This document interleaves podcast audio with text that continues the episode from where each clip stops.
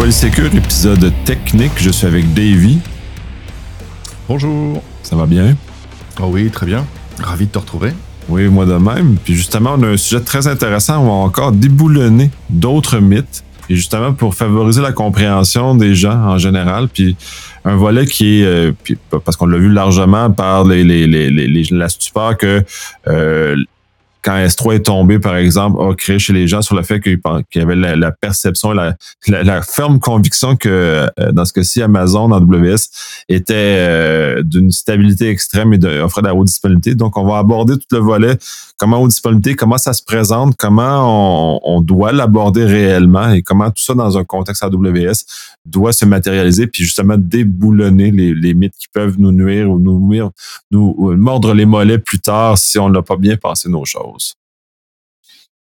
Eh ben, tout à fait. On va donc, euh, je suis venu avec mes, mes outils. On va pouvoir déboulonner tout ça effectivement.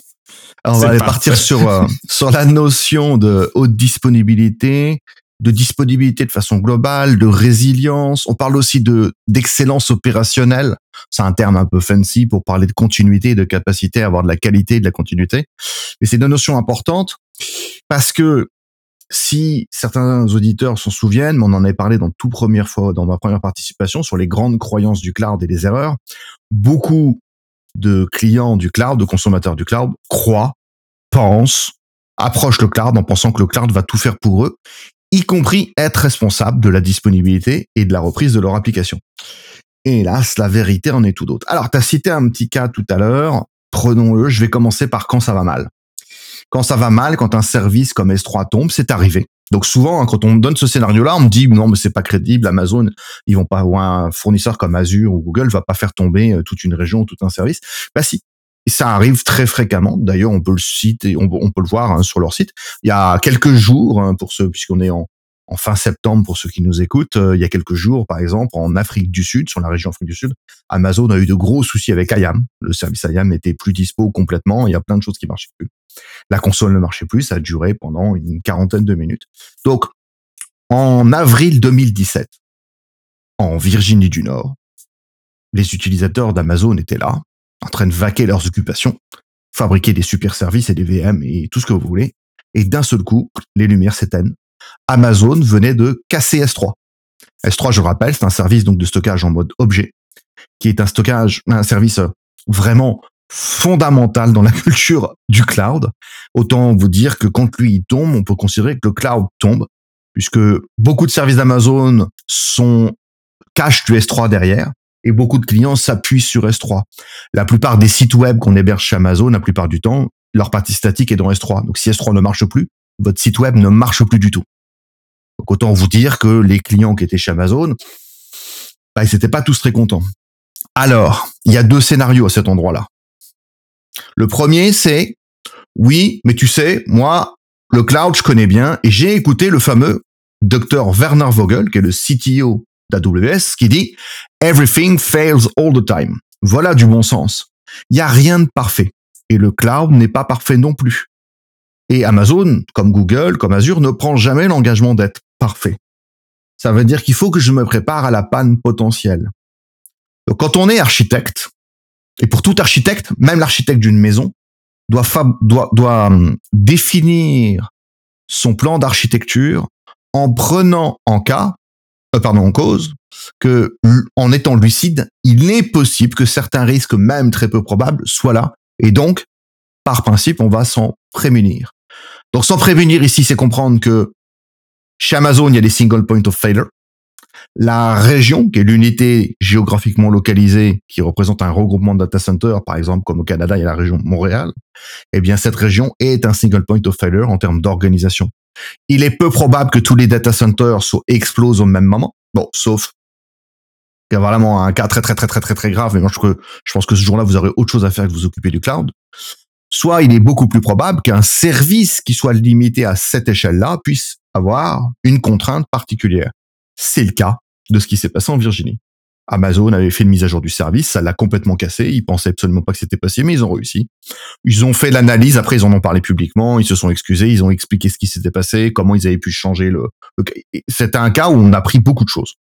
Donc, pour les clients qui avaient entendu le everything fails all the time et qui l'avaient pris au sérieux, ils avaient identifié qu'une région est un single point of failure. Qu'ont fait ces clients-là? Ils ont tout simplement préparé une reprise de leur architecture sur une autre région. Vous êtes à Montréal, ben vous allez en Oregon. Vous êtes à Paris, vous allez à Berlin. Vous allez où vous voulez, mais dans une autre région qui n'est pas impactée par le même problème. Vous allez me dire, ouais, donc c'est du disaster recovery plan, du PRA, de la plan de reprise d'activité. Oui, exactement. Ouais, mais ça, c'est pas Amazon qui le fait. Eh ben non. Et c'est là où on touche à ce qu'on disait tout à l'heure en introduction et en, et en préparatif. Il y a toujours de la croyance et de la mécompréhension. Alors la croyance, comme je dis toujours, vous avez le droit d'avoir des amis imaginaires. J'ai rien contre ça. Personnellement, je crois en bébé Yoda et aux zombies.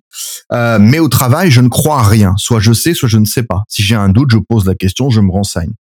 Et là, on a des clients qui avaient fait l'effort de se renseigner. Peut-être qu'ils ont été formés, peut-être qu'ils ont été accompagnés, peut-être qu'ils ont cherché, mais en tout cas, ils se sont préparés à, à se poser la question. Et s'il y a ce problème-là qui arrive, si cette échelle-là nous impacte, qu'est-ce qu'on fait? Eh ben, on reprend sur une autre région. Et donc, les clients les plus entraînés, on détectait un problème grave, on dit OK, on peut pas vivre là, bah, c'est pas grave, on s'en va ailleurs. 10, 15, 20, 30 minutes après, on, ça y est, on a eu le temps de basculer selon la capacité à être prêt à s'entraîner à cette bascule pour faire qu'elle soit le plus fluide. Vous savez, un, un, un, client comme Netflix, Netflix, c'est 6 minutes pour basculer d'une région à l'autre, montre en main. D'accord? Parce qu'il s'entraîne beaucoup, etc. On reviendra sur cet exemple-là, qui est assez, assez symbolique. Mais voilà. Donc Netflix, aujourd'hui, quand ils ont un problème dans une région complète, ils arrivent à basculer tous leurs clients en six minutes vers une autre région. Ni vu ni connu, sans impact négatif. Vous allez me dire, ouais, mais moi, je fais partie de l'autre partie des clients qui avaient vu ça comme ça. Je m'étais dit, ça devrait pas être trop grave. Non, mais Amazon ne devrait pas tomber. Et je peux comprendre que ce soit rassurant de se dire, bah, ils sont vachement grands, ils sont gros, ils devraient pouvoir faire ça. Et c'est vrai que on a envie de penser que c'est possible. Mais c'est pas la réalité. C'est pas la réalité. Et donc, la réalité, ce jour-là, elle a rattrapé ces clients-là. Et ces clients-là se sont retrouvés avec leur application, leur site, leur production qui ne marche plus et qui n'a pas d'endroit de reprise. Et donc, autant vous dire, c'est une crise, c'est une interruption de production avec des pertes financières, des pertes de crédibilité. L'impact de la perte de S3 ce jour-là, c'est 2h30 de coupure totale, 9 heures de ralentissement fort. Donc ça veut dire que vous n'avez plus de prod pendant 2h30 et vous essayez de réparer après avec un service qui marche plus ou moins bien. Il y a plein de clients qui ont été engueulés Amazon après. Oh là là, vous n'avez pas le droit. Amazon a sorti le contrat d'usage. A dit mais oh les gars, on n'a jamais dit qu'on était responsable de vos applications. Nous on est responsable du service. Ce service, il est disponible à 99,99%. Là, on est un peu en dehors de notre SLA autant pour nous, on vous rembourse les quelques sous que ça fait. Ah oui, mais moi, mon appli, c'est des milliers. c'est votre problème, ça. Si vous n'avez pas redondé votre application ailleurs, c'est votre problème. Et je peux comprendre que certains d'entre vous vont peut-être me dire, mais c'est injuste. Non, c'est juste. Ça s'appelle la shared responsibility. C'est-à-dire comprendre que le fournisseur de cloud fournit une infrastructure et non pas votre application. Et donc, c'est quelque chose que je vais vous le dire tel que je le dis à chaque formation que je fais vous êtes totalement, complètement et définitivement responsable de vos applications. Le fournisseur ne l'est jamais. Eux, ils sont responsables de la fourniture des services et des composants d'infrastructure que vous pouvez mettre en œuvre pour fabriquer l'infrastructure de votre application. Mais la continuité de votre application, c'est à vous. Ça vous appartient. Votre code vous appartient. Son comportement vous appartient. La détection d'une problématique vous appartient. La bascule sur une autre reprise vous appartient. Et donc les clients se sont retrouvés avec leurs responsabilités. Amazon n'a rien d'autre à faire. OVH, certains d'entre vous vous connaissez, OVH est un fournisseur de services et d'hébergement en Europe, qui a eu, il y a un peu plus, d'un an maintenant, une grosse panne, puisqu'ils ont fait brûler un data center complet. Voilà, problématique qu'ils ont eu, bah ça t'arrive, voilà. Cas critique, peu probable, même eux n'avaient pas forcément envie que ça arrive, mais ça leur est arrivé. Et aujourd'hui, il y a des recours en justice de la part de clients qui avaient tout mis dans ces data centers. Alors, personnellement, quand je suis dans un cours d'architecture et que quelqu'un me dit je vais tout mettre dans, le même panier, je commence à avoir des doutes sur la lucidité de cette personne. Je dis bon, peut-être que t'as pas compris le risque. Je vais t'expliquer le principe. Évidemment que si je mets tout au même endroit et que ce même endroit tombe, évidemment que je perds tout. Donc j'augmente mon risque. Et donc là, en l'occurrence, il faut savoir que tous ces fournisseurs de cloud fournissent de redondances. Mais il appartient aux clients d'aller les exploiter. Je rappelle par exemple chez Amazon que l'infrastructure d'AWS, globalement représentée sur tous les continents quasiment, c'est 27 régions. Ces régions donc sont des îlots de ressources isolés du reste du monde. Donc c'est une première zone. À l'intérieur de ces régions, je rappelle qu'ensuite on a ce qu'on appelle les availability zones. Donc les zones de disponibilité. Je pense que le nom parle de lui-même. Les zones de disponibilité sont plusieurs dans chaque région pour créer cette opportunité d'amener de la possibilité de, de, de, redondance. Ouais. Je rajouterais aussi des exemples dans, dans, dans cette ligne-là qui sont assez récents quand même, puis qu'en Europe, puis là, on va aux États-Unis où les, très grandes chaleurs amènent le, ralentissement ou la fermeture de centres de données de ces grands fournisseurs-là. On a Twitter d'ailleurs que les autres sont en, en relais sur deux sites un de leurs sites a dû être fermé pour cause de surchauffe. Puis dans, dans, en Europe aussi, il y a eu des causes de surchauffe. En Angleterre, il y a eu des causes de surchauffe qui viennent créer dans plus. Fait que il y a une panoplie de, facteurs qui parfois sont même en dehors du contrôle du fournisseur dans ce cas-ci, parce que là, c'est des, conditions météorologiques qui ont obligé la fermeture de ces euh, choses-là, qui des, des cas qu'on pourrait peut-être considérer moins euh, on, ne, peut pas capable de prévoir comme ça l'incendie d'OVH. Il est malheureux, mais c'est des choses qui, minimalement on peut prévoir. Le fait de devoir fermer des, centres de données pour surchauffe, c'est des choses qui sont nouvelles, qui sont arrivées cette, année essentiellement et qui probablement vont continuer à se répéter dans les prochaines années. Puis AWS n'est pas n'est exempt de ce problème-là.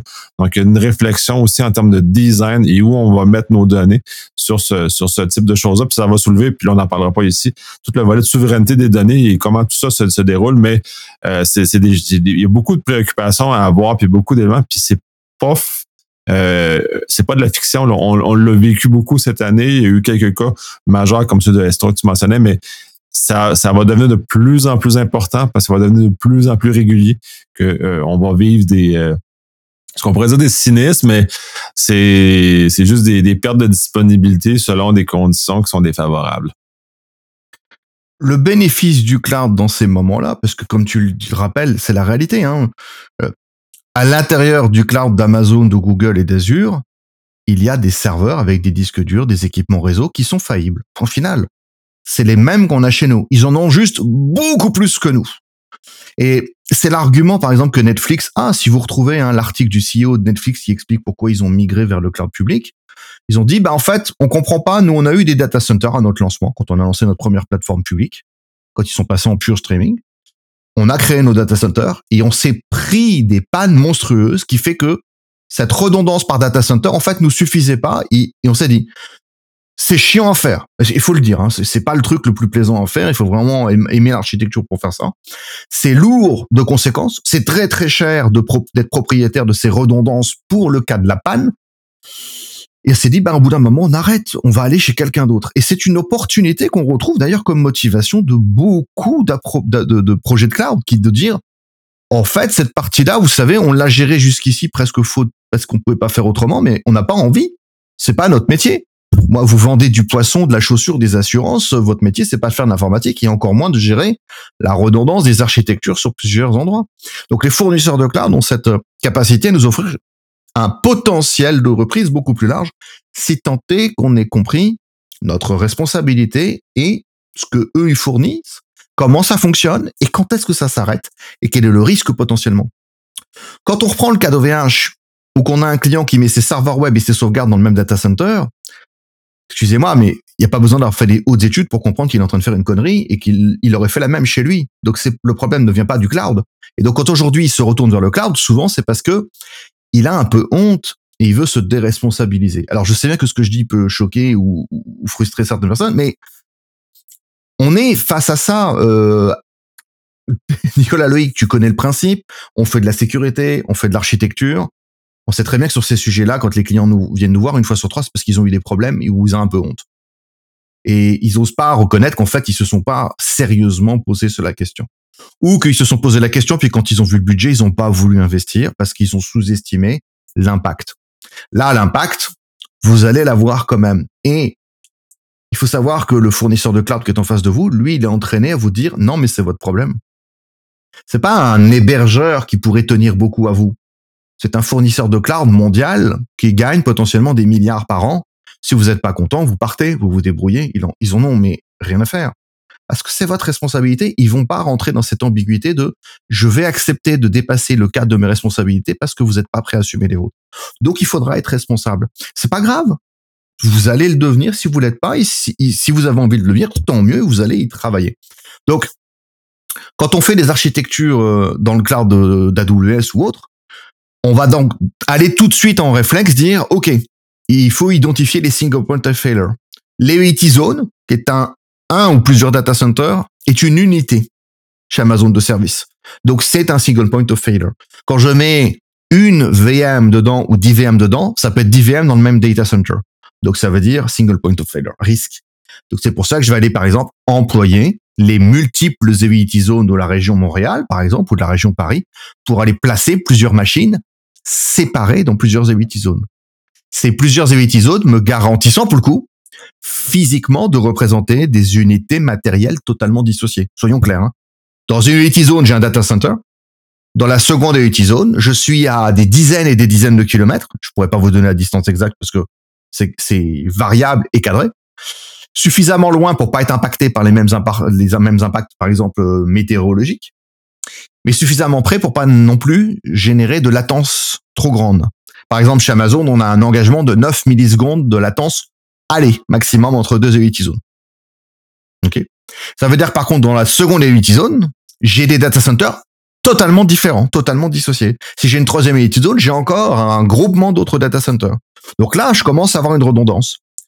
Au même titre que quand moi-même j'étais propriétaire de mes propres architectures, j'avais acheté un data center et loué un autre à un autre endroit pour faire ma reprise.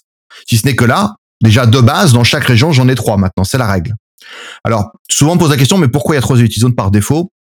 Oh, Vous allez voir la Banque Centrale Européenne, par exemple, vous allez voir votre gouvernement, vous allez voir la mise en conformité dans le milieu médical. Une redondance sur deux sites, ça marche plus aujourd'hui. Plus personne ne valide ça. Aujourd'hui, vous en faut trois. Parce que si l'autre site se met à tomber aussi ou est remis en cause, vous perdez tout d'un coup. Donc il nous en faut trois. On faut penser à la logique aussi de cluster avec des arbitres, par exemple, ou des witness, des témoins. C'est-à-dire qu'on peut pas avoir non plus ce qu'on appelle le split brain syndrome. Des architectures. Si vous faites une architecture sur deux points avec deux systèmes qui supervisent, une coupure réseau pourrait faire croire aux deux systèmes qui sont tous les deux le survivant de l'un de l'autre. Et ça peut créer des problèmes de conflit. Donc en général, on a un troisième nœud, un arbitre ou un test ou un witness qui va venir faire le jeu, le rôle de témoin, disant non, non, mais moi je vous vois tous les deux, en fait vous êtes encore en vie et touchez à rien, par exemple. Ok. Alors on peut aller plus loin, je vais tout de suite euh, aller sur le sujet, puis on va, on, va passer vite. La redondance ultime, c'est d'être multi-cloud. Alors je sais bien que les fournisseurs de cloud vont pas aimer ce que je suis en train de dire, préféraient qu'on mette tout chez eux, mais j'ai des clients qui aujourd'hui me disent ouais, mais si demain Amazon se fait interdire dans notre pays, bah oui, politiquement on peut avoir des problèmes. Imaginez, euh, je sais pas, euh, ces fournisseurs ont du mal à payer leurs impôts parfois. Donc il se peut qu'il y ait une règle euh, européenne qui sorte chez nous, par exemple, qui dit ben interdit de les utiliser. Le gouvernement de notre pays peut très bien dire non, on interdit d'utiliser ce fournisseur de cloud pour X raisons qui les motivent. Et donc je peux avoir cette capacité de me dire il faut que j'envisage le risque que je puisse me passer du fournisseur. Et donc j'ai aujourd'hui personnellement je pense que j'ai honnêtement 95, 80, ouais, 92, 95% de mes clients qui sont multi-cloud. Qui font, alors, comme faisant moi-même de l'Amazon principalement, ils font Amazon et autre chose. Mais j'envisage bien qu'il y ait des clients qui fassent euh, d'autres clouds que celui d'Amazon. Mais en tout cas, ils démultiplient. En plus de l'opportunité de faire du on-premises, de cloud privé, toujours à côté, pour rassurer euh, ses arrières. Que ce soit pour s'assurer une base arrière de reprise au cas où le cloud a un problème, que ce soit parce qu'il y a des choses qui on-premises ne peuvent pas être envoyées dans le cloud ou vous ne souhaitez pas le faire. Peu importe la raison, mais on peut avoir l'envie, le souhait de garder une partie de gestion privée pour pouvoir assurer cette, cette, cette bascule potentielle. Et, il arrivera parfois que chez certains clients, le cloud soit l'inverse, une extension de la reprise. Je vais vous donner un exemple très très simple. Moi, j'ai fait du VMware pendant 10 ans et aujourd'hui, on a du VMware vSphere dans le cloud d'Amazon. Et alors, je vous avoue que la première fois que je l'ai vu sortir, je me suis dit, ouais, c'est juste parce que les clients sont fainéants à la migration qui veulent juste envoyer leur VM de l'autre côté. Avant d'envisager que ça puisse être aussi une solution de reprise en cas de panne. Donc, imaginez que vous ayez une architecture privée. Vous êtes basé sur vSphere, de VMware. Donc, vous avez vos ESXi, votre vCenter, vos licences, vous êtes très content. Et en cas de panne, au lieu d'aller louer un autre data center, vous avez la possibilité d'aller exister chez Amazon. Le bénéfice de ça, c'est que ça peut être fait en quelques minutes. Plutôt que de trouver un endroit où louer des serveurs, de les payer toute l'année, de savoir s'ils sont à jour, si le matériel est compatible, si on a les licences. Tout ça, moi, je l'ai vécu. Et c'est lourd de conséquences. Les clients qui font ces choix-là, en général, c'est parce qu'ils en ont besoin tout le temps ou c'est la seule façon de l'envisager. Mais maintenant, ils sont plus obligés. Maintenant, ils peuvent dire, mais moi, 99% euh, de mon temps, je suis chez moi. Mon VMware, il tourne très bien chez moi. Mais s'il y a un problème, eh bien, le fait d'avoir un vSphere en cloud d'Amazon, ça me permet d'avoir cette opportunité sans surcoût excessif, contrairement à acheter toute l'infrastructure, de pouvoir créer une nouvelle unité de vSphere là-bas, de prendre mon vCenter, de rajouter mes ESXi, puis de balancer mes, machines à distance. imaginez, vous avez une annonce d'une future, là, vous avez peur que vos bureaux soient inondés demain. Vous pouvez monter le cluster dans la journée, migrer vos machines et dire, bah, si demain il y a du, il y a de l'eau dans votre data center, vous avez sauvé votre production. Ça a quand même un poids relativement intéressant. D'ailleurs, sur ce modèle-là, on peut aller plus loin. Vous savez peut-être qu'il y a des équipements physiques pour euh, bouger de la donnée. On en avait parlé dans d'autres modules. On a les snowballs, par exemple. Les snowballs, ce sont des caissons matériels qu'on peut se faire envoyer physiquement. Et on a des scénarios réels de clients à qui c'est arrivé d'avoir, pour l'un d'entre eux, qui était à côté d'un volcan, eh bien, le volcan allait rentrer en éruption, alerte, évacuation de la ville. Ils ont commandé un caisson. Ils ont mis toutes leurs données de recherche dessus. C'était une université. Ils ont tout renvoyé et le lendemain, leur data center était en feu. Donc, on a des solutions comme ça de facilité avec le cloud parce que dans les scénarios où j'ai pas de cloud public, ça, c'est à moi de l'envisager avant que ça arrive. Et oui, c'est lourd de conséquences. Oui, potentiellement c'est cher. Oui, c'est compliqué. Et on a beaucoup de, clients dont c'est pas la spécialité. Je peux le comprendre. Hein. Moi, comme je dis toujours, j'aime bien conduire ma voiture, mais je déteste m'en occuper. Donc, je peux comprendre que les clients soient très heureux d'utiliser leur informatique, mais n'aiment pas s'en occuper. C'est pas grave en soi. Là, on leur dit, ben, vous avez maintenant une possibilité. Alors, c'est une question, enfin, c'est une remarque qu'on me fait souvent et je rigole. Ouais, mais ça va coûter de l'argent, tout ça. Mais personne vous a promis que la redondance allait être gratuite. Ça, c'est absurde. Des fois, je, je me dis, c'est débile. Réfléchissons un petit peu. C'est évidemment que ça va coûter de l'argent. Évidemment qu'Amazon ne va pas euh, vous louer des espaces gratuitement. Mais entre louer trois EXXI pendant quatre jours chez VMware ou louer un espace de data center toute l'année, bah il y en a un des deux qui est moins cher que l'autre, quoi. Et donc dans les deux cas, ça me crée l'opportunité dont j'ai besoin pour assurer ma continuité. Et moi, j'en ai besoin. C'est mon métier qu'on a besoin. C'est mon assurance. Et je la paye pour ça. Ça fait partie du contrat. Et c'est un contrat que je signe avec mes partenaires.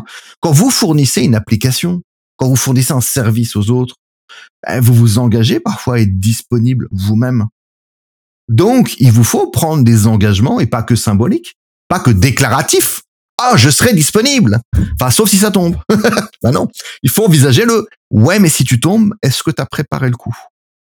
alors oui, j'ai vu qu'il y avait des trucs qui pouvaient m'aider et je les ai pris en compte et je m'y suis préparé. Et donc, ça c'est la suite, c'est-à-dire que il s'agit pas juste de faire des architectures, il s'agit aussi de se préparer en comprenant d'abord ce que le fournisseur de cloud peut faire pour moi, parce qu'il y a quand même, évidemment, à consommer certains services, des aspects de redondance déjà, euh, comme je dirais, ou de disponibilité fait par eux. Mais il faut comprendre la limite ensuite que ces services ont, puis ensuite quel est mon rôle à moi. Alors, je vais prendre un exemple pour ça. Je vais prendre l'exemple d'un service comme S3 parce que c'est le plus symbolique. C'est on l'a dit, c'est un service euh, utilisé par beaucoup de monde. Il est central à beaucoup d'architecture. S3 est donc un service euh, de stockage en mode objet. C'est ce que j'appelle mon stockage web à tout faire. J'ai toujours une petite blague. Je dis, si vous savez pas pourquoi c'est pas dans S3, c'est que ça doit être dans S3. Donc en fait, voilà, s'il n'y a pas de raison de pas l'utiliser, c'est que tout ce que vous voulez mettre, c'est forcément dedans. Donc ce stockage est représenté par un bucket donc un récipient logique qui n'a aucune limite. Donc vous pouvez mettre autant de données que vous voulez, vous pouvez mettre des milliards d'objets, vous pouvez mettre des tonnes d'exas de données dedans si vous voulez. Et quand on vous crée un bucket sur la plaquette marketing, on vous dit ah ce service est redondé 4 à 6 fois dans ma région.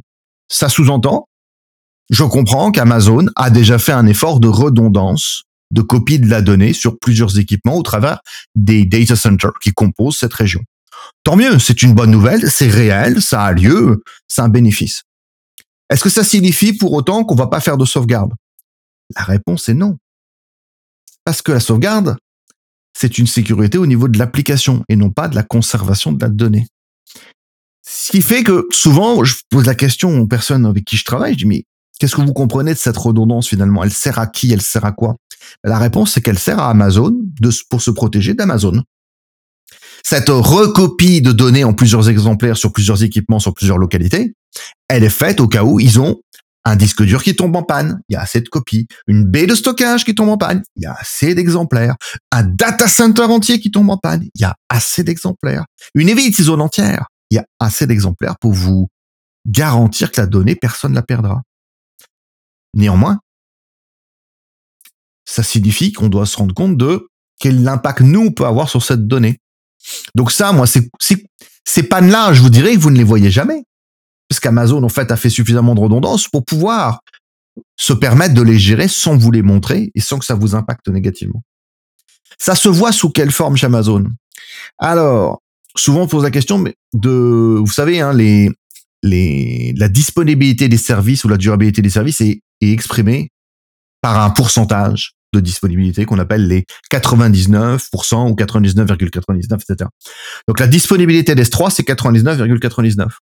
Là, vous allez me dire, mais moi, j'ai déjà entendu un truc beaucoup plus large que ça. Oui, c'est la durabilité des 3 qui est de 99,999999999. Voilà, c'est les 11 9.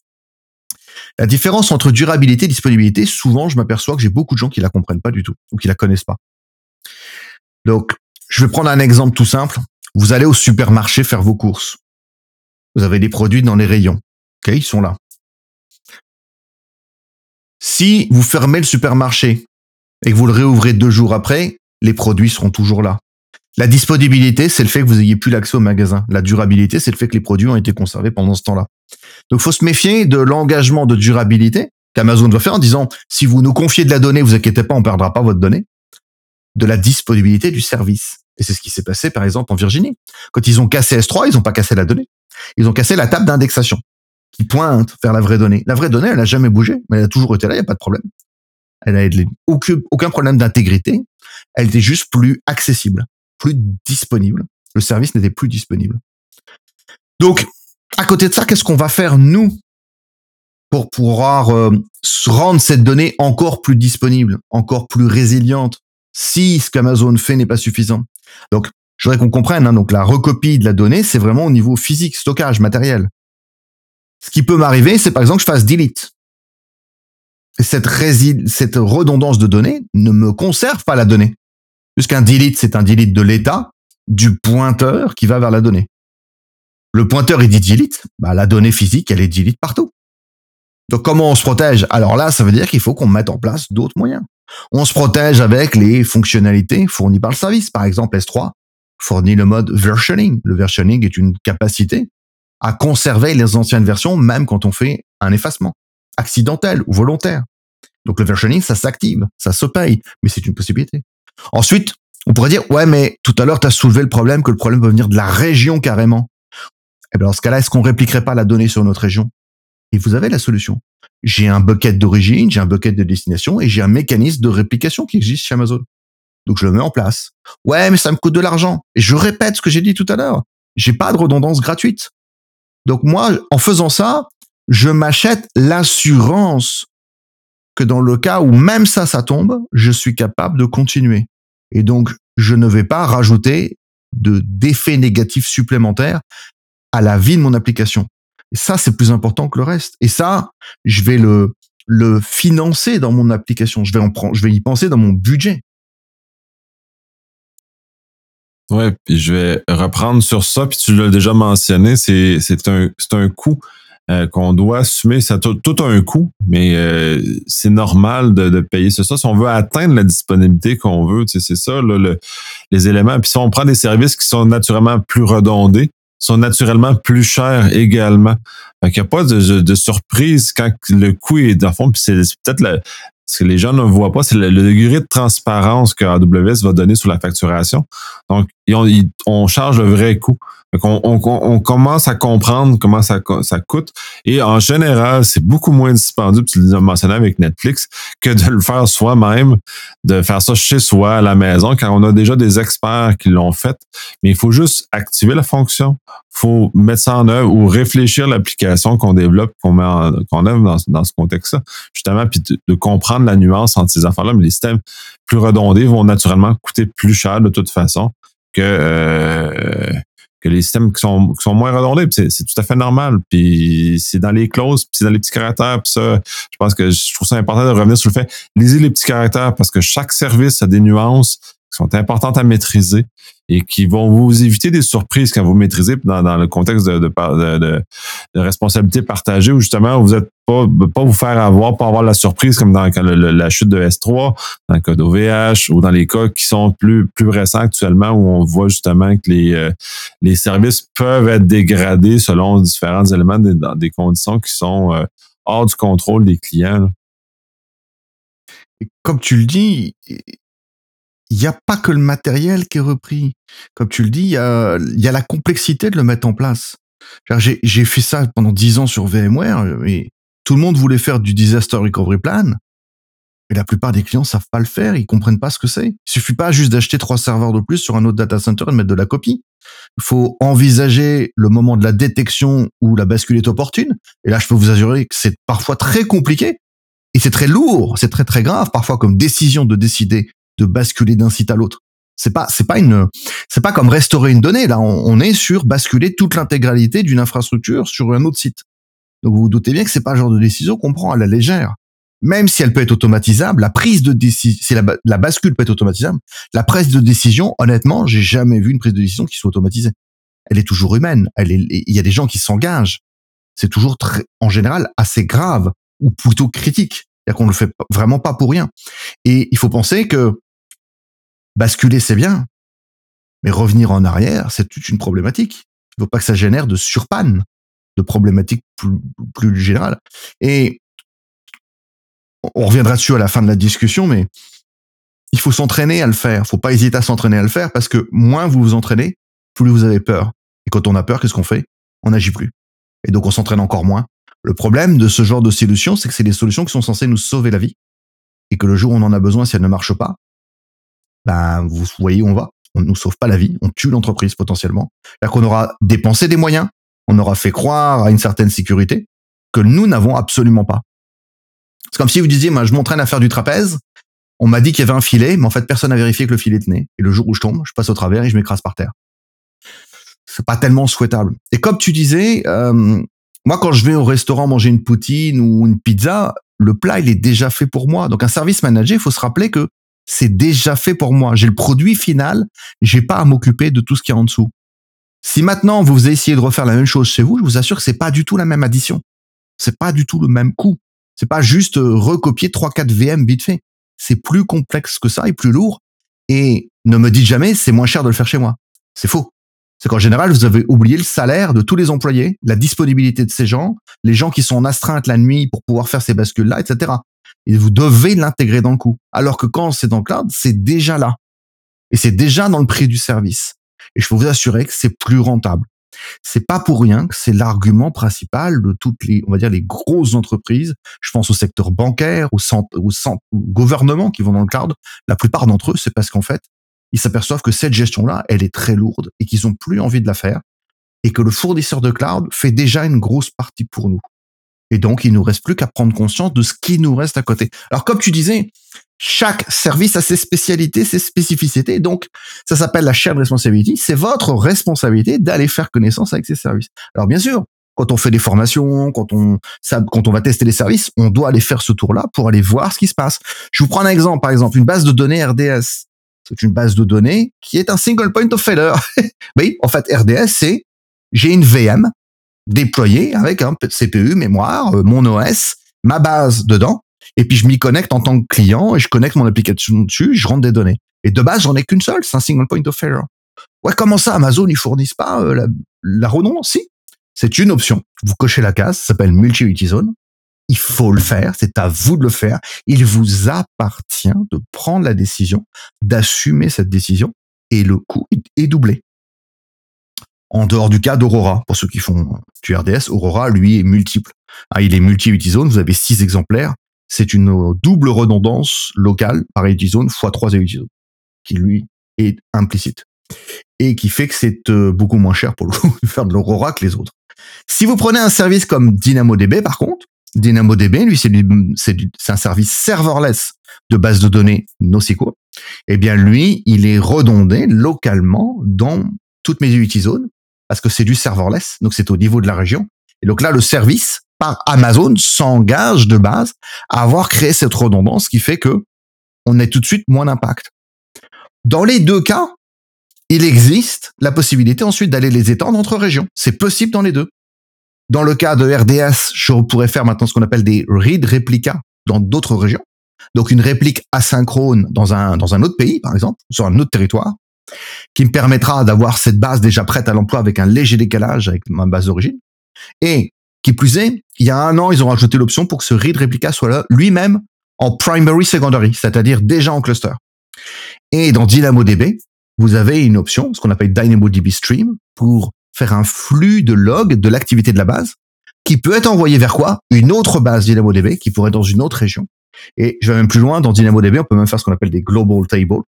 C'est-à-dire qu'en fait, vous avez une représentation logique d'une table mondiale qui est en fait une recopie de table sur plusieurs régions. Ce qui permettrait d'être présent à plusieurs endroits, déjà actif et donc préparé à la bascule. Ça me facilite la bascule. Il faut prendre en compte aussi que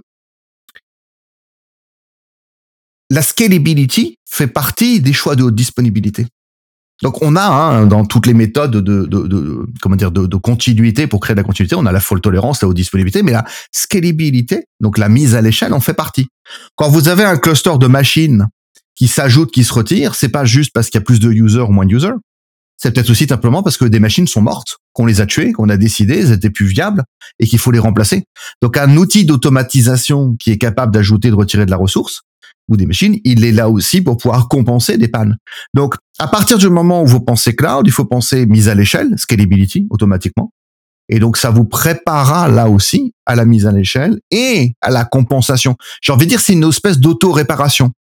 Attention, le risque, c'est que vous me faites une belle machine toute neuve, vous n'avez pas vu qu'il y a une erreur dedans, vous la déployez, elle marche pas, l'outil vous l'enlève, il en remplace par une autre qui marche pas qu'il l'enlève, qu'il le remplace par une autre qui marche pas, etc. Donc ça veut dire que l'automatisation signifie pas on va sur le Saint-Laurent pêcher avec les, avec les, avec les ours pendant ce temps-là. Ça veut dire que on laisse l'outil faire le boulot pour nous parce que nous, ça nous embête de le faire et, c'est pas une tâche intéressante. On a la garantie qu'il le fait pour nous, mais il n'empêche qu'on doit quand même superviser qu'on soit pas face à un cas bah, de machine qui marche pas, qui est réparée, détruite, réparée, détruite, sans arrêt. Le but, c'est que on puisse nous prendre du recul là-dessus et avoir le temps de s'occuper de ça. Il y en a plein de services qui vont aller dans ce sens-là. Je vais même aller plus loin. Le fait d'aller vers des architectures euh, plus orientées services que machines, comme les conteneurs ou le serverless, va nous aider encore plus à aller vers ça. À partir du moment où votre application est distribuable sur plusieurs machines, elle est plus résiliente. Donc là aussi, c'est un choix d'architecture. Et là, je vous dirais que ce que je suis en train de vous dire ne concerne même pas le cloud en soi. Si vous me fournissez un sacré gros monolithe. Bah, c'est juste un monolithe. Je le pousse, il tombe, vous avez plus rien. C'est vous qui avez choisi. Si demain, cette architecture monolithique, vous décidez de la remettre en cause, je dirais que votre premier objectif, c'est de le rendre distribuable sur plusieurs machines. Vous assurant la démultiplication des petits pains, comme dirait Jesus. Hein, le, fait de redonder les machines va nous faire que l'application va exister en plein d'exemplaires, ce qui fait que bah, si vous m'en pensez une, je m'en fiche un peu, parce que j'en ai d'autres qui sont déjà là pour prendre le relais, et mon application c'est très bien vivre ce modèle-là. Ce qui m'amènera d'autres bénéfices qui ne sont pas forcément le sujet d'aujourd'hui, comme le fait d'être élastique, comme le fait d'être agile pour pouvoir faire des mises à jour côte à côte, etc. Tout ça, c'est des bénéfices qu'on aura en plus. Mais ça en fait partie des choses dont on peut avoir besoin, qu'on peut aller chercher. Et donc, c'est un bénéfice quand je fais de la scalability. C'est pas juste pour m'adapter à la, à la dépense. C'est aussi pour créer de la disponibilité. Quand vous avez un auto-scaling group chez Amazon qui déploie des EC2, c'est au travers de plusieurs Ability Zone. Et on retrouve la nécessité d'employer les multiples utility zones. C'est pas l'autre skill group qui le fait pour nous. C'est nous qui lui désignons ces utility zones comme cible. Puis ensuite, il popule pour nous. Si plein de machines tombent dans une utility zone, il ira re-remplir cette utility zone pour nous. Donc, il va participer, il va nous aider à cet effort. Et comme on le disait tout à l'heure en, en, off avant de commencer, le cloud ne fait pas le boulot pour nous, il nous aide à atteindre nos objectifs. Et évidemment, il nous facilite plein de choses. C'est vrai. Ça, c'est une réalité. Donc, faut bien cadrer. Le cloud ne fera pas tout pour nous parce qu'il n'a pas conscience de ce qu'on veut, mais il va nous fournir des moyens de nous faciliter la vie, surtout des, sur des aspects où, c'est pas forcément le plus passionnant d'aller créer des redondances et des mécanismes de haute disponibilité. Attention, quand on parle de haute disponibilité, on peut avoir des services qui font le boulot en partie pour nous. Quand on parle de faute tolérance, la faute tolérance, elle est applicative. Elle n'est pas au niveau infra. La faute tolérance, la plupart du temps, c'est l'application.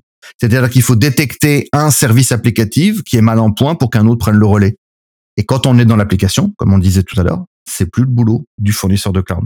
Et donc là, on voit bien que dans la chaîne de responsabilité, il faut vraiment qu'on sache à quel endroit on est, à quel endroit on se situe. Alors, dans les outils qui nous servent, on a donc potentiellement service par service des fonctions de haute disponibilité qui sont soit optionnelles, comme c'est le cas de RDS, soit par défaut, comme c'est le cas de DynamoDB. Et vous pouvez faire le tour de tous les services, ils en ont. La plupart d'entre eux ont, ces ordres d'options, soit natifs, soit optionnels. Il y a des services, bien sûr, de sauvegarde aussi, de, de, de parce que conserver la donnée fait partie de la disponibilité, fait partie de la résilience. Souvent, l'objet principal de nos infras, c'est la donnée. Donc, on en avait parlé, par exemple, dans les, dans les derniers dans la dernière présentation sur la gestion de la donnée. Et on a plein de services comme S3 qui sont là pour nous recréer des redondances de données il n'empêche qu'on a aussi des services de sauvegarde tout court.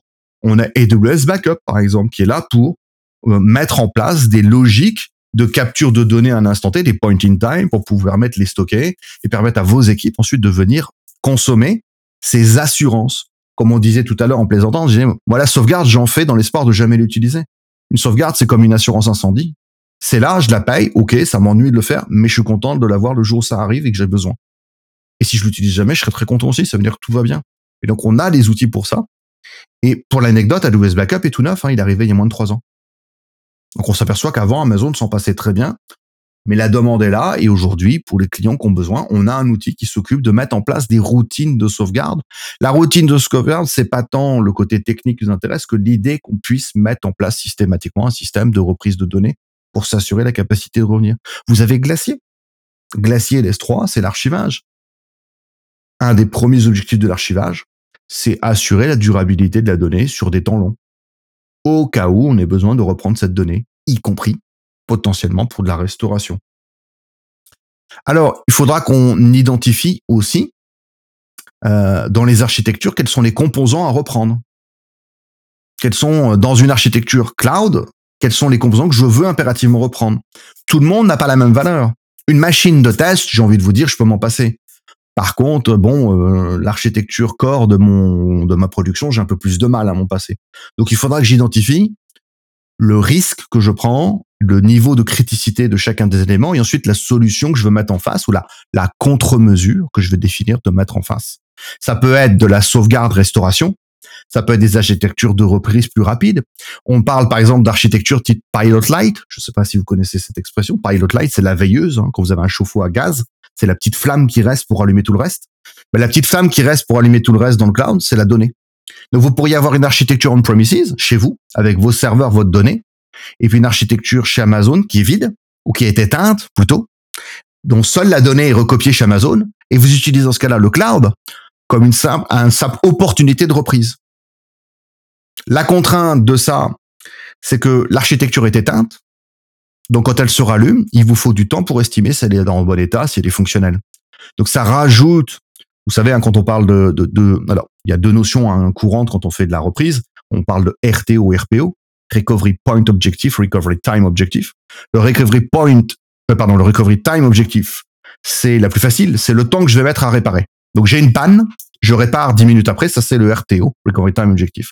Mais il faut rajouter à la durée d'interruption qu'est-ce qu'on a perdu entre temps quelle est la dernière version que vous avez été capable de reprendre? Ça, c'est le Recovery Point Objective. Si vous avez mis 15 minutes à réparer, mais que vous avez perdu 4 heures entre la dernière version et maintenant, vous avez perdu 4 heures et 15 minutes au total. Le problème, c'est que ces 4 heures et 15 minutes sont très impactants. J'allais dire, oui, mais c'est pas vrai, la dernière version, c'était il y a 4 heures. Ouais, bah, demande à vos collègues de refaire les 4 heures de boulot qu'ils viennent de perdre. Il leur faudra 4 heures pour les refaire. Peut-être que ça va même engendrer d'autres effets d'avoir perdu ça. Donc c'est peut-être même plus grave que ça. Et en général, plus on veut que le RTO et le RPO soient courts, plus ça nous oblige à des contraintes physiques, géographiques, techniques. Par exemple, vous n'allez pas vous mettre à faire de la synchro temps réel entre Tokyo et Sao Paulo. Faut essayer, hein, mais la vitesse de la lumière est la même sur la planète pour tout le monde jusqu'à preuve aujourd'hui. Donc cette latence-là, elle va être excessive et elle va, elle va vous embêter au niveau de l'application.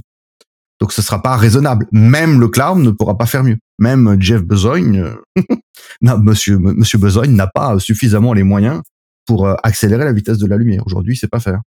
Donc il y a aussi des contraintes réelles que tout le monde a, qui sont identiques et qu'on a besoin de prendre en compte. Alors, c'est quoi mes, mes, mes, mes reprises euh, type Je peux avoir besoin aussi de basculer plus vite. Donc on peut peut-être faire du, du, du, du, de la reprise, on reprend le pilot light, mais imaginez maintenant que les machines soient allumées et non pas éteintes, donc ce qui vous permettrait de tester qu'elles soient toujours viables et de basculer et de grossir à vue d'œil. Donc là, c'est possible. Ce serait un mode stand-by, low capacity, mais toujours allumé. Alors oui, vous allez me dire, bah là, pour le coup, je, je paye des machines allumées. Oui. Et j'ai gagné le fait que ce sera beaucoup plus rapide à basculer cette fois-ci. Et le modèle ultime de la reprise, c'est eh ben de reprendre des deux côtés parce qu'en fait vous vivez des deux côtés. Donc on peut très bien aussi être carrément actif actif avec moitié moitié si vous le souhaitez, mais c'est pas une obligation. J'ai plein de clients qui font 80-20. Ils font 80% chez eux par exemple et puis 20% chez Amazon.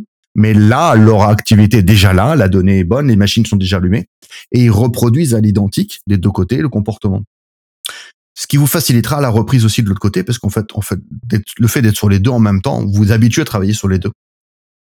Donc pensez qu'il faudra identifier tous les composants à reprendre, tous les états à reprendre, et quels sont les moyens qui nous aideront à faire ça. Alors, on vient de citer certains services qui nous aident à ça. Je vous rappellerai aussi un, un truc tout bête. Plus vous automatisez vos déploiements dans le cloud, plus vous facilitez le redéploiement. Quand vous me faites des AMI pour fabriquer vos machines, c'est une facilité pour les reprendre en face. Quand vous me faites des, des conteneurs Docker, des, des Docker images, vos Docker images, vous les faites exister en face, ça y est, vous êtes prêt à repartir. Quand vous me faites des templates CloudFormation pour déployer vos infras, bah, vous les faites en multi-région. Et pas vous recopier l'architecture qui existe déjà. Ça sert à rien. Ça, c'est, ça vient d'une culture où on n'avait pas d'autre choix, c'est-à-dire qu'on avait une infra à un coin et le seul moyen de l'avoir en face, c'était d'avoir, de faire de la copie constamment. Ici, on a les moyens de déployer simultanément, y compris potentiellement le développement. Parce que dans le disaster recovery plan, ce qui arrive très souvent, c'est qu'on oublie d'intégrer tout ce qui est autour de la prod. C'est-à-dire qu'on reprend la prod, qui est le fruit, par exemple, de pipelines d'automatisation, mais on oublie de reprendre ces pipelines eux-mêmes. Ce qui fait que les équipes de développement peuvent plus rien faire le temps que vous êtes en train de vous réparer votre panne. Et ça veut dire qu'ils peuvent même pas intervenir sur la production. Et là, vous prenez le risque de rajouter un suraccident qui est, je vais être vulgaire, je suis désolé, mais de, de mettre la pagaille, non, je vais pas être vulgaire, de mettre la pagaille dans votre production à faire des choses à la main. Donc, si vous automatisez d'un côté et que vous n'avez pas prévu de reprendre cette automatisation de l'autre côté, vous allez en fait créer une surpanne ou vous bloquez dans une version et si votre application ne marche plus comme ça, vous êtes incapable de la réparer. Donc ça, c'est là aussi des questions qu'on se pose. Ouais, mais si je reprends cette partie-là, ça va me générer des coûts. Ben, c'est toujours pareil, c'est une question d'assurance. Est-ce que vous voulez courir le risque de ne pas l'avoir? Et est-ce que vous êtes capable aujourd'hui de d'estimer ce risque correctement? Et ça, j'ai plein de clients, j'en suis pas sûr avec eux. Oui, c'est un peu dans, dans cet axe-là, justement, prendre le pas de recul. Qu'est-ce que les entreprises sont prêtes dans, dans des plans de continuité, dans ces plans-là? Justement, ça va coûter, ça a des coûts, mais il faut évaluer les coûts de perte d'affaires, les coûts des pertes sont associés. Puis, généralement, ça vient faciliter la discussion parce que quand on met de l'argent, euh, j'ai un autre de mes collègues qui dit l'argent, ça rend intelligent. Donc, si on met des coûts au fait de perdre le service, Là, les mesures de relève qui ont des coûts vont être justifiées facilement. Puis généralement, les coûts de perte de disponibilité pour certains services très critiques le sont. Puis c'est aussi l'autre aspect important de regarder que des services que ce n'est pas grave, qu'on peut laisser tomber. Donc, on ne met pas 100% de notre relève ou tout, tout l'ensemble de nos informations. Cette réflexion-là doit être là. Mais les outils pour y arriver, puis tu présentes justement très bien, sont, sont là, mais faut vraiment mesurer, puis, ça enlève la discussion. Oui, ça coûte de l'argent, mais oui, mais on en a besoin pour fonctionner. Si nos sites web arrêtent de fonctionner du jour au lendemain, on a pendant quatre heures, ben, on va avoir un, problème d'image qu'il faut réparer, qu'il va falloir qu'on ait des communications. On va mobiliser des gens pour réparer les, les dommages à l'image, donc ça a des coûts qu'il faut regarder. Mais malheureusement, les gens font pas ces calculs-là. Du moment qu'on commence à calculer. Puis là, c'est un peu le, les avantages du classe parce que le coût est apparent dans notre visage. En entreprise, on a de la misère à calculer le coût des gens qui travaillent sur des projets. Tu le mentionnais justement, le fait de ça semble coûter moins cher sur site, c'est pas nécessairement quand on commence à calculer justement le coût des gens qui prennent du temps et perdent du temps, soit en productivité, soit à régler, à passer le, le, balai pour ramasser le, gâchis qui a eu lieu. Donc, c'est, c'est, c'est pas, c'est pas négligeable. Puis, euh, il n'y a pas de réflexe de cette nature-là. Puis j'ai, j'ai quelques exemples. Puis quand j'en parle aux gens, ils disent oui, ça, ça a dû coûter plusieurs millions de faire ce genre de traitement-là. Ils disent ah non, mais ça coûte pas si cher que ça. C'est pas non, ça l'a coûté parce que tous les gens qui ont travaillé, ou et ont travaillé en surtemps aussi parce qu'il y a beaucoup qui travaillent euh, passer un certain nombre d'heures, euh, sont en, temps double ou euh, au temps supplémentaire qui est très dispendieux. Donc, c'est de l'argent qu'il faut compter. Ça, ça peut devenir énorme très rapidement. Et justement, des petites solutions. Oui, on a une infrastructure en double. Oui, mais ça coûte rien par rapport au fait que les gens vont travailler euh, beaucoup plus fort, beaucoup plus de façon non productive dans, dans l'absolu. Et pour rebondir sur ton sujet, souvent on parle avec mes clients du coup de ne rien faire. Et si je fais rien, qu'est-ce qui se passe? Envisager le scénario et essayer de le dérouler. À partir du moment où on prend conscience du risque qu'on prend, je rappelle toujours, moi, quand, je, fais des formations, je rappelle aux gens qui sont face à moi, je dis, vous, vous savez, la seule raison pour laquelle on soit là, c'est qu'il y a une entreprise qui vous embauche et qui a des revenus grâce à ce que vous faites. Donc la seule raison pour laquelle ils vous embauchent, parce que les outils que vous leur amenez génèrent des revenus. Le jour où ces revenus s'arrêtent, vous avez plus de travail. Vous pouvez être très beau, très gentil. On est tous très beaux et très gentils, très talentueux. Mais c'est pas pour autant qu'on aura un travail juste pour cette raison-là. Donc, on fournit des outils. On met en œuvre ces outils pour amener des revenus. Alors, ce que tu soulèves aussi, c'est de façon plus globale. Je vais me permettre un petit conseil d'écoute d'un autre podcast canadien que j'adore, qui s'appelle Go Pirate Canada, qui est génial et qui revient très souvent sur la notion de valeur. Parce que souvent dans un projet, on a des gens qui nous parlent de, il faut faire ça, mais moi je veux faire ça, mais moi c'est important, ça c'est critique. C'est quoi la valeur de ce qu'on est en train de faire? Et ils reviennent très souvent sur l'absence de notion de valeur. Où on a des clients chez qui tout, tout a la même valeur, tout est important, ce qui fait que finalement rien n'est important. Il y en a des clients qui ne savent pas justement granulariser la valeur de ce qu'ils font, de ce qu'ils ne font pas, de ce qu'ils veulent refaire ou pas. Et là, c'est une question de valeur. Et comme tu dis, là, on a la facture qui nous tombe dessus, on le voit bien. Donc, parfois, ben, on se dit, oh, ça, on pourrait l'enlever. Non, mais faut, faut se rendre compte de quel est le bénéfice en termes de disponibilité, de, résilience. Dans la, ce qu'on appelle la Well Architect Framework chez Amazon et maintenant chez les autres fournisseurs, parce qu'ils ont repris le même modèle, on a les fameux six piliers de la Well Architect Framework. Il y a la sécurité, il y a le coût il y a le coût, il y a l'excellence opérationnelle et la résilience. C'est-à-dire la capacité à continuer et la capacité à reprendre et à réparer. Ça fait partie des sujets que tout architecte doit questionner dès qu'on fait un choix stratégique et on a forcément un impact dessus. Donc quand on me dit ça c'est trop cher, faut prendre moins cher, il est fort à parier qu'on va réduire l'un de ces deux axes-là. Est-ce que ça en vaut vraiment le coup? Est-ce que quelques pièces de moins, ça vaut vraiment le coup de générer des beaucoup de dollars à la fin en moins ou de milliers de dollars en moins? Donc il faut vraiment être capable d'estimer ça. Et je peux vous assurer qu'il n'y a pas beaucoup de clients finalement qui savent le faire, l'estimer. Alors, c'est comme en sécurité, hein, vous savez, les meilleurs clients là-dedans, c'est ceux qui ont survécu. Donc c'est ceux qui ont déjà eu le problème, qui ont survécu, qui ont eu la chance d'y arriver, ce qui n'est pas toujours le cas, et qui se disent donc tu sais quoi, moi j'ai compris, il est hors de question qu'on négocie avec ça, on va mettre les moyens en œuvre. Et puis après, il y a des curiosités légitimes de gens qui se posent des questions, qui comprennent pas tout, et qui se disent, ben, le cloud, on nous a promis plein de trucs, mais ça se met en place comment? Alors, ça se met en place comment? Bah, en mettant en place un cadre, un standard, en disant, aujourd'hui, pour tout nouveau projet, je devrais avoir une structure réseau qui fait euh, cette taille-là, avec des portes d'entrée et de sortie qui contrôlent les accès, c'est pour la sécurité. Mais je devrais avoir des buckets, avec du chiffrement, avec des archives. Ah, ça y est, on commence à y venir. Avec une réplication dans une autre région. Voilà. Ça peut être une mise en place d'une standardisation systématique qui dit on met en place des templates, on met en place ce qu'on appelle des landing zones, on avait parlé dans notre module, avec les outils comme Control Tower, par exemple, chez Amazon, où on va préparer, on va dire, le cadre d'accueil de tous nos projets. T'arrives, tu veux faire ça, tu veux me faire des conteneurs du PHP, vas-y, je te fais le réceptacle à mes normes. Et souvent, d'ailleurs, gardez en tête que les normes qu'on est en train de vous faire imposer, c'est pas vous qui les avez choisies. Et elles ne sont pas de votre choix. C'est votre gouvernement qui vous les cite. C'est le métier que vous faites qui vous les cite. C'est le pays dans lequel vous êtes qui vous les cite. Ou les contrats que vous avez avec vos partenaires qui vous les citent. Quand je fais du, quand je fais des, des paiements par carte de crédit en ligne, ça s'appelle PCI DSS et vous avez pas le choix, sinon vous n'avez absolument pas le droit d'opérer. C'est illégal. Voilà, c'est tout. Il y a des règles à respecter dans certains métiers. Donc, ça, tout ce que l'on est en train de dire fait partie souvent de ces exigences. Et d'ailleurs, quand on ne sait pas, si, si par exemple demain vous dites, moi je crée ma propre startup, et en fait tout ce que tu me dis, j'y comprends pas grand chose, je connais pas tout. La plupart du temps, il suffit simplement de regarder déjà les, les contrats de mise en conformité nécessaires, les accréditations que vous souhaitez obtenir, et vous aurez déjà un cahier des charges défini qui vous dit eh bien, pour que votre application existe, il faut au moins tant d'exemplaires à tel endroit, que la donnée soit accessible de façon chiffrée pour ce cas-là, etc., etc. Comment on, comment on teste la résistance de tout ça? Alors, dans une culture d'automatisation, dans une culture DevOps, on va avoir l'usage des pipelines d'automatisation. On parle de continuous integration, continuous delivery.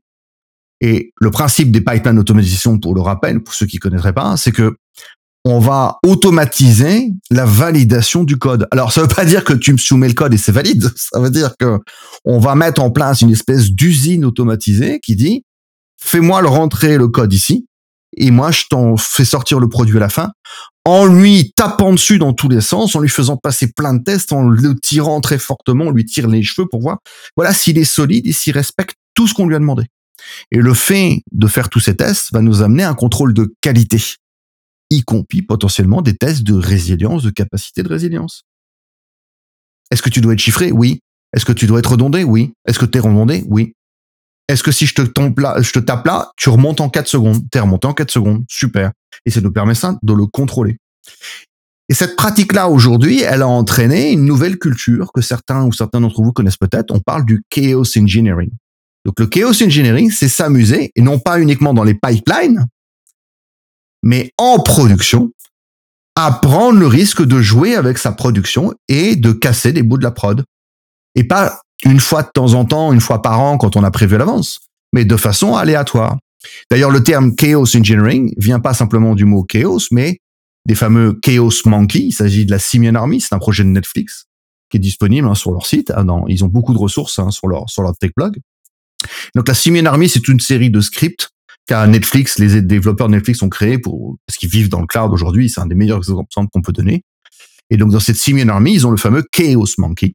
Et ce Chaos Monkey est un script qui, en pleine production, j'insiste, en pleine production réelle, va tuer des instances en production. Aléatoirement. Et ce script tourne tout le temps chez eux, sur toutes les régions, toute l'année. Donc, ils s'amusent à enlever comme ça des machines. Le but est de détecter quand est-ce que ça marche plus.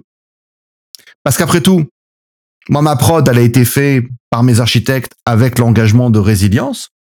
Tu m'as dit qu'il y a des résiliences, tu m'as promis de la résilience, je veux la voir fonctionner. Donc j'y vais, j'enlève le, fil, allez hop, on voit ce qui se passe si je, tombe, si je fais tomber la machine. Et l'intérêt de ce genre de choses, d'une part, c'est d'abord de vérifier que la résilience fonctionne. Ensuite, c'est de vérifier que la résilience fonctionne toujours parce que on va être sur des architectures où les applications vont changer, elles vont évoluer, vos besoins vont évoluer. Le but d'une culture DevOps, c'est de pouvoir innover. Innover, ça veut dire maltraiter votre appli, avoir des idées, tester plein de code, et puis fournir des nouvelles versions 5, 10, 15, 100 fois par jour. Donc il y a de fortes à parier que cette, modification apporte une modification de comportement d'application qui puisse remettre en cause les contre-mesures qu'on a mis en place en cas de panne. Et vous allez dire, ouais, mais moi, ça, je le remets en place à chaque fois que je change le code. Non, on oublie des fois. Des fois, on se trompe. Donc l'intérêt de ce genre de test, c'est aussi de détecter quand on a oublié ça, de le corriger rapidement. Je préfère tester sur une VM quand j'ai envie que de perdre 25 000 users d'un coup à grande échelle et d'avoir un impact négatif. Il faut savoir que il y a d'autres monkeys. Il y a le Chaos Gorilla qui existe chez eux. Donc le Chaos Gorilla, c'est faire le même fonctionnement au niveau de l'Equity Zone. Donc imaginez, vous avez 60 C2 VM hein, sur qui sont sur trois data centers différents. Ben, il en rangé par 20. Ben, il prend toutes celles qui sont le même data center et il les fusille toutes. Et donc là encore, on vérifie que la résilience est bien fonctionnelle, que la haute disponibilité s'engage, que la reconstruction des, machines se fasse dans un temps suffisamment, euh, je dirais, euh, non impactant, et que le reste de l'architecture tienne la route aussi. Donc c'est un moyen de tester que la répartition de la charge, vous voyez, hein, quand vous perdez des éléments, ça veut dire qu'il y a moins, il y a des users qui ont plus de place, qu'il va falloir les reprendre ailleurs. Il faut être sûr que le reste de l'architecture ne vienne pas un domino qui s'effondre, mais soit capable de prendre la charge. Et vous savez quoi? Le Monkey et le Gorilla, ils ont un grand frère qui s'appelle le Chaos Kong. Le Chaos Kong, c'est un test que Netflix fait une fois par mois, qui est du bascule d'une région à l'autre. Alors, ils font pas tomber la région, parce qu'ils vont pas toucher aux ressources d'Amazon. Mais comment on tombe une région dans un service applicatif web? Bah DNS. Vous entrez l'entrée DNS de la région, vous la pourrissez, donc ils peuvent plus rentrer sur la région. Donc ils routent en 6 minutes. Ouais, mais ils le font pas aléatoirement, c'est les petits joueurs. Non, non, ils le font pas aléatoirement, ils le font une fois, une fois par mois. Ça fait 12 tests de disaster recovery plan par an. Vous savez quoi? J'ai des clients en 20 ans, ils en ont jamais, ils en ont même pas fait 12. Donc pour arriver à ce niveau-là, faut déjà une certaine confiance dans ces méthodes. Et pour arriver au Kong, il a fallu avoir confiance dans le gorilla. Pour arriver au gorilla, il a fallu pratiquer le monkey. Et c'est ce que je disais tout à l'heure, et je répète à, tous mes clients, moins vous testez, plus vous aurez peur. Plus vous aurez peur, moins vous testerez, et moins ce sera fiable. Et donc là, le fait de pratiquer ces tests, allez, on y va. Allez, allez, on n'a pas peur. Et bien, vous allez voir qu'en fait, ça va vous rassurer. Quand vous le faites sur des échelles relativement faibles, l'impact est léger ça va vous rassurer surtout sur le fait de pouvoir vous éliminer toutes ces problématiques. Et l'effet que l'on voit, bah, c'est une baisse des tickets de support, c'est une baisse des impacts des pannes, puisqu'en fait, s'entraînant tellement, on découvre vite et on corrige très très vite. Donc ça nous amène aussi à, une amélioration de la continuité et de la résilience. Oui, c'est très, très, très, très pertinent. c'est justement de cette, description-là des éléments de Netflix sont très pertinents. Euh, très, très. Puis je, pense qu'ils ils font école, mais je pense qu'il n'y a pas beaucoup de gens qui suivent cette école-là. malheureusement, comme tu mentionnais, ils ne sont pas allés jusque de, tester ça. je te vois sourire aussi parce que euh, ben pour, pour en voir plein, là. on a beaucoup de clients aussi qui sont en approbation du cloud, en test du cloud, en validation. Cette étape-là, si le client a l'occasion de la faire le plus tôt possible, c'est génial mais beaucoup font ça quand ils sont rassurés déjà par le fait qu'ils puissent vivre dans le cloud, qu'ils commencent à amener de la maîtrise. Et donc, c'est souvent quelque chose qui arrive en dernier recours avec la partie sécurité, la partie contrôle financier. C'est pas grave. Mais effectivement, on est encore dans une époque où il y a beaucoup de gens qui sont en, validation de l'opportunité du cloud, qui sont même pas encore rentrés dedans. Mais l'idée que l'on en, on en a parlé, comme je dis toujours, ça fait son chemin c'est déjà dans leur tête. À un moment donné, ils se diront bah peut-être qu'on va pouvoir commencer à tester ça ou de le faire peut-être à une échelle plus petite où ça les rassure. Souvent, comme tout projet, il suffit de commencer petit pour que ça marche. Par contre, si on essaye de tout faire d'un coup, ça ça fonctionnera pas.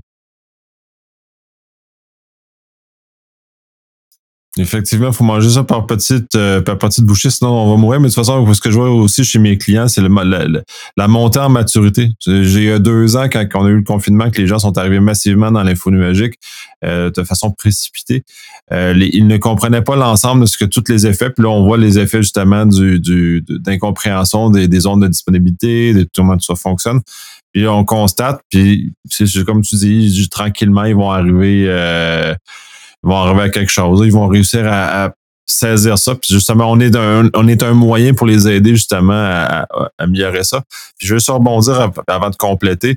Euh, tout le volet justement de ces de ces euh, de ces monkeys-là est intéressant, mais il faut aussi avoir, puis on en a parlé dans un épisode précédent, euh, la, la surveillance est primordiale parce qu'elle va de pair avec ces, éléments-là de, d'être capable de connaître l'état de notre infrastructure en continu pour réagir de façon correct et approprié à chaque fois qu'on a qu'on a un changement inattendu. Là. fait partie de la chaîne de responsabilité. On doit comprendre ce qui se passe et on doit être capable de décider. Et comme je disais tout à l'heure, détecter qu'il y a un problème, c'est pas mal. Et prendre la décision que c'est opportun de faire une bascule ailleurs, c'est peut être parfois compliqué. Donc, comme tu dis, tu le rappelles, plus on a d'infos, plus c'est précis, plus on comprend comment ça fonctionne, plus on sera apte à prendre ses décisions au bon moment, voire rapidement, et à limiter l'impact négatif. Absolument. Mais merci beaucoup. Fait que ça complète cet épisode-là sur la haute disponibilité, la résilience et ainsi de suite. Donc, de, ça, laisser le temps de, faire atterrir ces informations-là parce que je pense que c'est primordial justement qu'on n'ait pas d'autres d'histoires tristes, un peu comme des entreprises qui ont tout perdu dans le cas de euh, des problèmes d'OVH ou qui, subissent des, avaries majeures dans le cas des, des euh, de S3 Puis c'est sûr qu'on va en avoir d'autres, soit par des problèmes de réseau, soit des problèmes donc de, de toujours s'assurer d'être capable de vivre ça. Puis euh, même les grands comme Facebook, là, tomber dans justement des problèmes de routage, ça l'a rendu indisponible. Donc, des éléments comme ça, soyez, soyez prêts parce que vous avez tout responsable jusqu'à un bon, un bon niveau des choses qui vont se passer avec votre, vos informations de votre entreprise.